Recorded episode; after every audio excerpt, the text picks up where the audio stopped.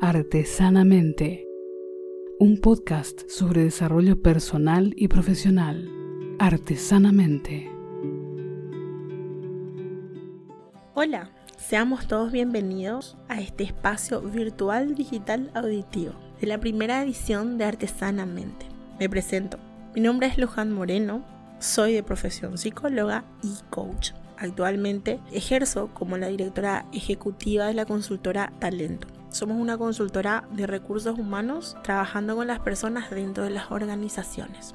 Como psicóloga y como coach, me ha tocado acompañar procesos de desarrollo personal y profesional, obviamente de otras personas. Pero para poder hacer eso, ser la, la acompañante de esas personas dentro de su crecimiento, me ha tocado también a mí capitalizar muchas experiencias y desde esa intención de capitalizar las experiencias y los recursos personales y profesionales es que hoy iniciamos este proyecto maravilloso de hacer podcast en donde lo que queremos es compartir algunos recursos que nos permitan unir con letras lo que nos pasa generalmente primero en nuestra cabeza y también nos pasa en nuestra realidad. Es como que desde este espacio lo que queremos es generar esa confianza para afianzarnos más en ser nosotros mismos desde nuestra propia realidad. Entonces, como punto de arranque, hoy quisiera conversarte al respecto del metro cuadrado y el desarrollo personal. Artesanamente. El metro cuadrado y mi responsabilidad personal. Entonces, cuando te hablo de metro cuadrado, te quiero compartir algo. Hace un par de años, cuando me tocó transitar la experiencia de independizarme personal y profesionalmente, em, me tocó vivir algunas experiencias no tan agradables. Entonces hay una frase que me recuerdo que me la creé, porque a mí me gusta mucho unir con letras las cosas. Hay una frase que hasta ahora mi frase de cabecera que dice que los mejores cambios que podemos hacer es aquellos que empiezan en nuestro propio metro cuadrado. ¿Y qué es el metro cuadrado? Un metro cuadrado equivale al espacio de un metro de largo por un metro de ancho. Considerando estas dimensiones, es un espacio suficiente para apreciar la vida, la propia vida. Sí, esa que transitamos y también esa que a veces sentimos que no transita hay veces que nosotros sentimos que vivimos y a veces parece que la vida nos vive. Entonces, cuando te hablo de, tu metro cuadrado, me estoy refiriendo a vos. En esa pequeña baldosa en la que a veces nosotros estamos parados, en donde nos toca tener que hacer una pausa y mirarnos. La vida se aprecia siempre desde el metro cuadrado, porque los laberintos están adentro de uno y las salidas también están dentro de uno. Entonces, cuando te hablo de tu metro cuadrado, me, refiero a que a veces es necesario hacer una pausa y poder apreciarnos y sentirnos para poder vernos. Hay suficientes cosas que no siempre vemos, quizás porque parezca más atractivo el metro cuadrado del otro, el del vecino de enfrente, el del vecino de al lado. Siempre es más cómodo agarrar la lupa que agarrar el espejo. Sin embargo, nunca es tarde y siempre es el momento para ejercer quienes somos. Lo esencial es el hacernos cargo, porque yo creo que ahí está la diferencia, el, el ser adultos, el poder hacernos cargo. Porque a veces nosotros no nos hacemos cargo de nosotros, no nos hacemos cargo de nuestro propio metro cuadrado y proyectamos. ¿Y qué es lo que implica el proyectar? Es cuando deposito en el otro algo que es mío. Entonces, como me es más fácil mirar el metro cuadrado ajeno, deposito en el otro lo que son míos. Entonces yo me enojo, me molesto, yo me picho. Porque los paraguayos tenemos esa facilidad de, de no, no nos frustramos, sino que nos pichamos, ¿verdad? Entonces es como que a veces le decimos al otro, vos luego me, me, pones en este estado. Por tu culpa yo me pongo así. Y en realidad no es la culpa del otro. El otro a lo mejor tiene una corresponsabilidad al hacer ciertas cosas, al decir ciertas cosas, pero al fin y al cabo quien de alguna u otra manera elige molestarse, disgustarse o picharse somos nosotros. O porque no nos bancamos lo que el otro nos dice, o porque no nos gusta, o porque no aceptamos en ese momento lo que tenemos que aceptar. Desde mi propio metro cuadrado siempre tengo un mejor palco de observación del otro. Entonces es como que siempre miro desde mi metro cuadrado y me es más fácil criticar o depositar, insisto, en esto, porque somos capísimos depositando en el otro lo que son nuestros, porque vivimos proyectando. Perderse en el propio metro cuadrado es la mejor forma de encontrarse. Y esta es una invitación la que yo te quiero hacer. No para que te pierdas necesariamente, pero sí para que hagamos ese trabajito intrapersonal, interno, de poder encontrarnos. A veces encontrarnos también supone romper ciertas reglas invisibles, ciertas creencias irracionales y limitantes, ciertos pensamientos ilógicos, romper con ciertas normas culturales. Y esto solo es acto para quienes se animen a ejercer el coraje de ser uno mismo. Porque si hay algo que nos cuesta mucho, mucho, mucho a los seres humanos es ejercer esa responsabilidad de ser autónomos y auténticos. Recuerdo que una vez una, una profesora en la universidad me decía eso. Se paga un alto costo por ser uno mismo, Luján y hoy le doy todo el crédito porque mm, a veces lo digo de forma jocosa porque quienes ya me conocen personalmente saben que uso mucho el humor como una forma de ser y hacer en la vida. Em, solamente yo sé cuánto cuesta ser Luján Moreno, cuánto, cuánta historia hay detrás de ser uno mismo, cuánto me sale mi metro cuadrado por día, por semana, por mes y por año, cuánto hay invertido cuánto hay de batallas o de victorias que se alcanzaron y algunas que no. Porque solamente nosotros tenemos, digámosle, la data precisa de nuestro propio metro cuadrado. A veces, cuando estamos en nuestro metro cuadrado, implica equilibrar lo que pensamos con lo que sentimos. Y obviamente, dentro de ese pensamiento y sentimiento interno, también toca pensar en los otros como en, en nosotros mismos. Pero cuando me refiero a pensar en los otros, no me refiero a pensar nunca de más y nunca de menos, sino a establecer un equilibrio, porque yo tengo mi metro cuadrado y el otro lo tiene también el suyo. Si en metros cuadrados se tratase, lo mejor que podemos hacer es arrancar de hacia adentro para afuera, del revés no funciona, porque a veces es como que nos queremos poner súper lindos y espléndidos externamente y por dentro no pasa lo mismo. Y les cuento un, dato que a mí siempre me llama mucho la atención, porque a veces la gente contacta conmigo y me dice, em, ¿cuándo puedo tener una sesión contigo? Estoy súper mal y necesito entender qué me pasa porque estoy angustiado por tal o cual razón. Y mm, le agendamos, eh, cuadramos todo, la línea de tiempo, día, horario, y cuando le pasas la data de cuánto es el costo, la gente dice, no, es como que hay una resistencia. Sin embargo, a veces es mucho más fácil hacernos las uñas, pintarnos el pelo, hacernos un tatuaje, comprarnos la última colección de, de algún accesorio o alguna vestimenta pero es como que para, para pagar un proceso interno no, no le damos el mismo crédito, no le damos el mismo valor. Yo creo que cada uno, siempre respeto que, que cada uno sabe dónde va a invertir su dinero, su tiempo y su energía. Pero muchas veces es como que queremos hermosear lo externo y no miramos lo interno. Si queremos mejorarnos como personas, indefectiblemente la mirada primero es para adentro. Y a veces eso implica tener que agarrar el espejo y mirarnos, arrancar desde adentro, ordenar, desordenar, reordenar. Eso supone el desafío personal de encontrarnos, de encontrarte para entenderte, de entenderte para contar y compartir lo que sos, no solamente lo que haces o no solamente lo que tenés, ¿verdad? Porque muchas veces cuando nos presentamos, a veces también es como que siempre queremos contar más quién es, qué, qué, tenemos o qué hacemos antes que qué lo que somos, ¿verdad? Un día te vas a encontrar con vos mismo y te vas a empezar a llevar bien. Te reíste, crees, te das coraje, te amas y desde allí podés enfrentar lo que sea. Desde allí podés aceptar, tolerar y acompañar otros metros cuadrados cercanos al tuyo. Entonces acá te quiero hacer una pregunta antes de adentrarme al, al siguiente punto que tiene que ver con la responsabilidad personal. Si hoy honestamente te tuvieses que responder esto, ¿cómo está tu metro cuadrado? ¿Qué es lo que le caracteriza hoy a tu metro cuadrado? Artesanamente, creando juntos un espacio mejor para nuestro ser. Artesanamente con Luján Moreno.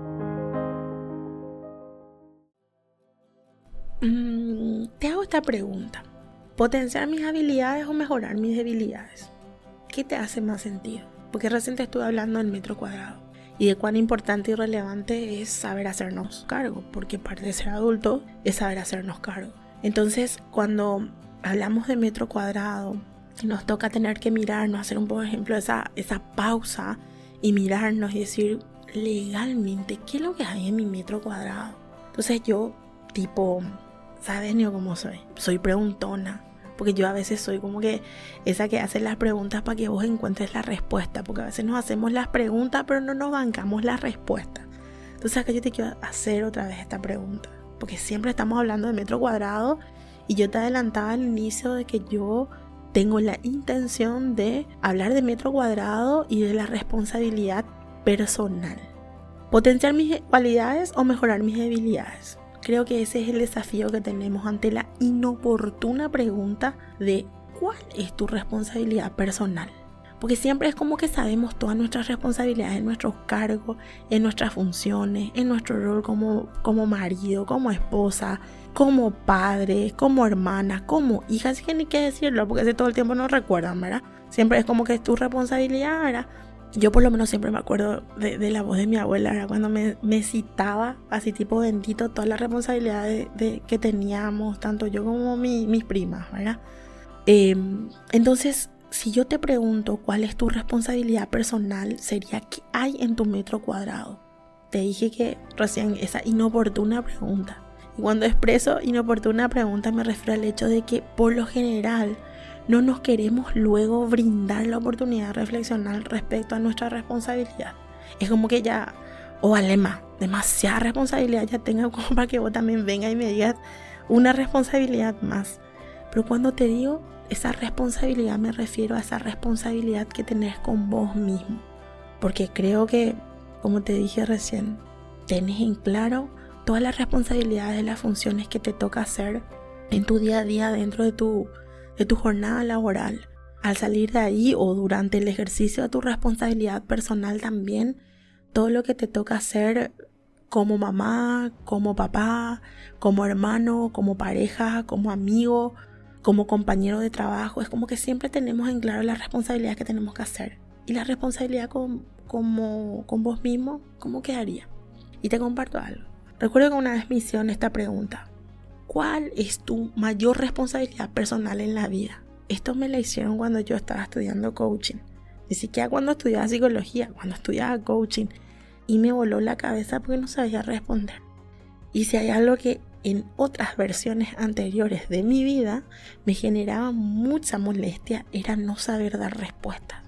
Hoy por hoy, sin problema, te digo, no sé la respuesta, pero puedo averiguar me pasaba eso cuando mis alumnos me preguntaban algo en la universidad, porque hay una, una pequeña etapa en mi vida donde me dediqué a la docencia. Y, a veces me preguntaban y le decían, la verdad que no sé, esa, esa pregunta me es nueva, pero vamos a buscar juntos las respuestas. Esa ya fue una, una versión donde empecé a madurar algunas cosas en mí.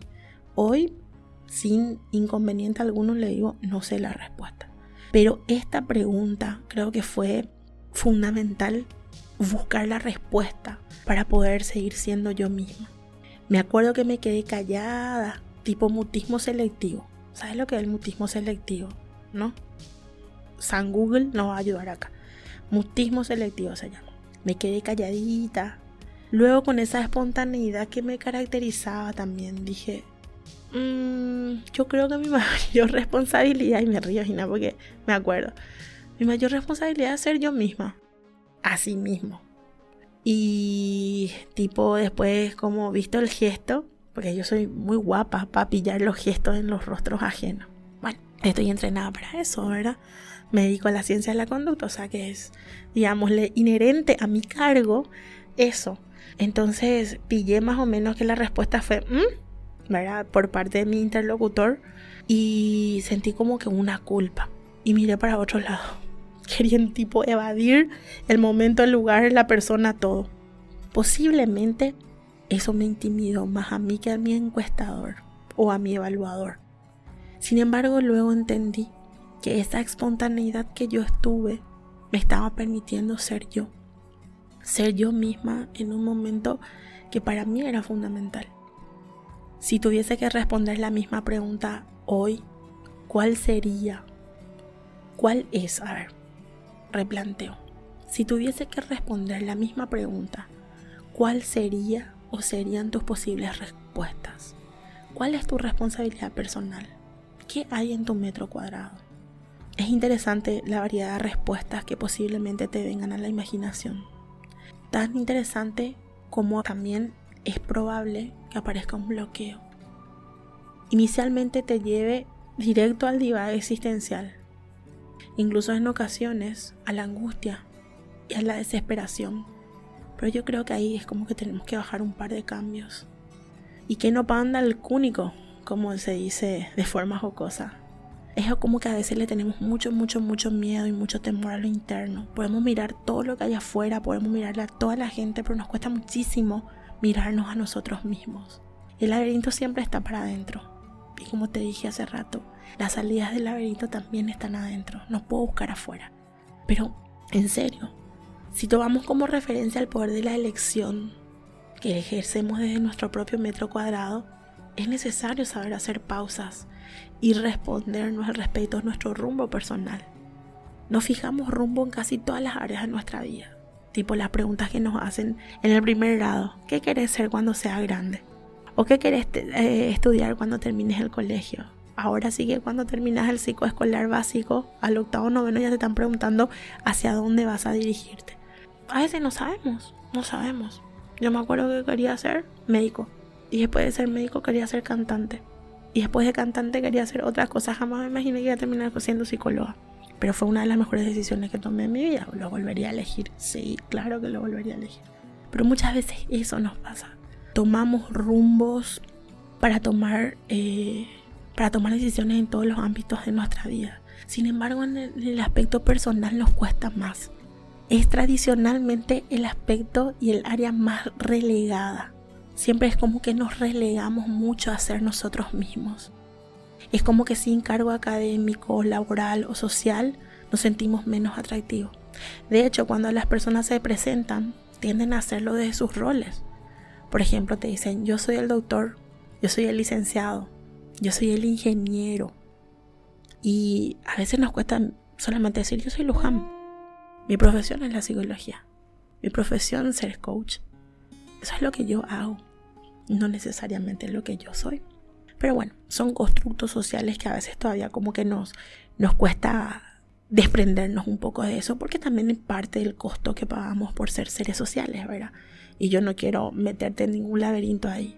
Yo lo que quiero que la gente siempre haga es que piense y sienta, que sienta y sea consciente de que desde ese metro cuadrado que implica ser él mismo, tenemos muchas responsabilidades, sobre todo ser felices, sobre todo estar bien con uno mismo. Si vos no estás bien con vos, no vas a estar bien con nadie. Y eso te lo digo así, pero en serio. Solo a darte un broche colorido a lo que es mi propuesta reflexiva de metro cuadrado, de tu responsabilidad personal. Te comparto una frase que para mí em, es de una escritora que, que, admiro mucho, que se llama Rhonda Burnett. Dice, la vida no te sucede, la vida te responde. Entonces es como que si yo tengo bien claro que cuál es mi metro cuadrado, cuál es mi responsabilidad. Si empiezo a hacer el trabajito de mirarme más para adentro que para afuera, por supuesto que puedes seguir haciéndote las uñas, el pelo, puedes cambiar tu look cuantas veces quieras, puedes hacerte la cantidad de tatuajes que quieras o ponerte la cantidad de piercing que quieras, vas a seguir siendo vos. Pero así como haces todo externamente, también puedes hacerlo de hacia adentro. La vida nos responde y la vida nos va a responder conforme sepamos qué queremos. O a veces también la vida nos va a responder qué es lo que ya no queremos. Aprender nuevas formas de ser o quizás desaprender viejas formas de ser para poder por fin avanzar, ser más responsable de nosotros mismos, hacernos cargo de nuestra humanidad y seguir siendo auténticamente nosotros. Claro que pagamos costo por ello y creo que vale el esfuerzo, no vale la pena, vale el esfuerzo. Que ser vos mismo valga el esfuerzo. Entonces ahora no te voy a hacer más preguntas, creo que ya movimos suficientemente desde las palabras algunas cosas eh, internas Y sí te quiero invitar para que la semana que viene estés atento porque la semana que viene vamos a conversar respecto al poder personal, el poder de nuestra actitud. Y a eso le voy a añadir algo que a mí siempre me gusta mucho cuando trabajo en organizaciones, que tiene que ver con ese poder actitudinal y el poder ser un pirebaí funcional. ¿Puedes creer? Sí, señores, podemos ser pirebaí funcionales. Prendete a la próxima que yo te voy a contar cómo lo vamos a hacer. Chau, chau.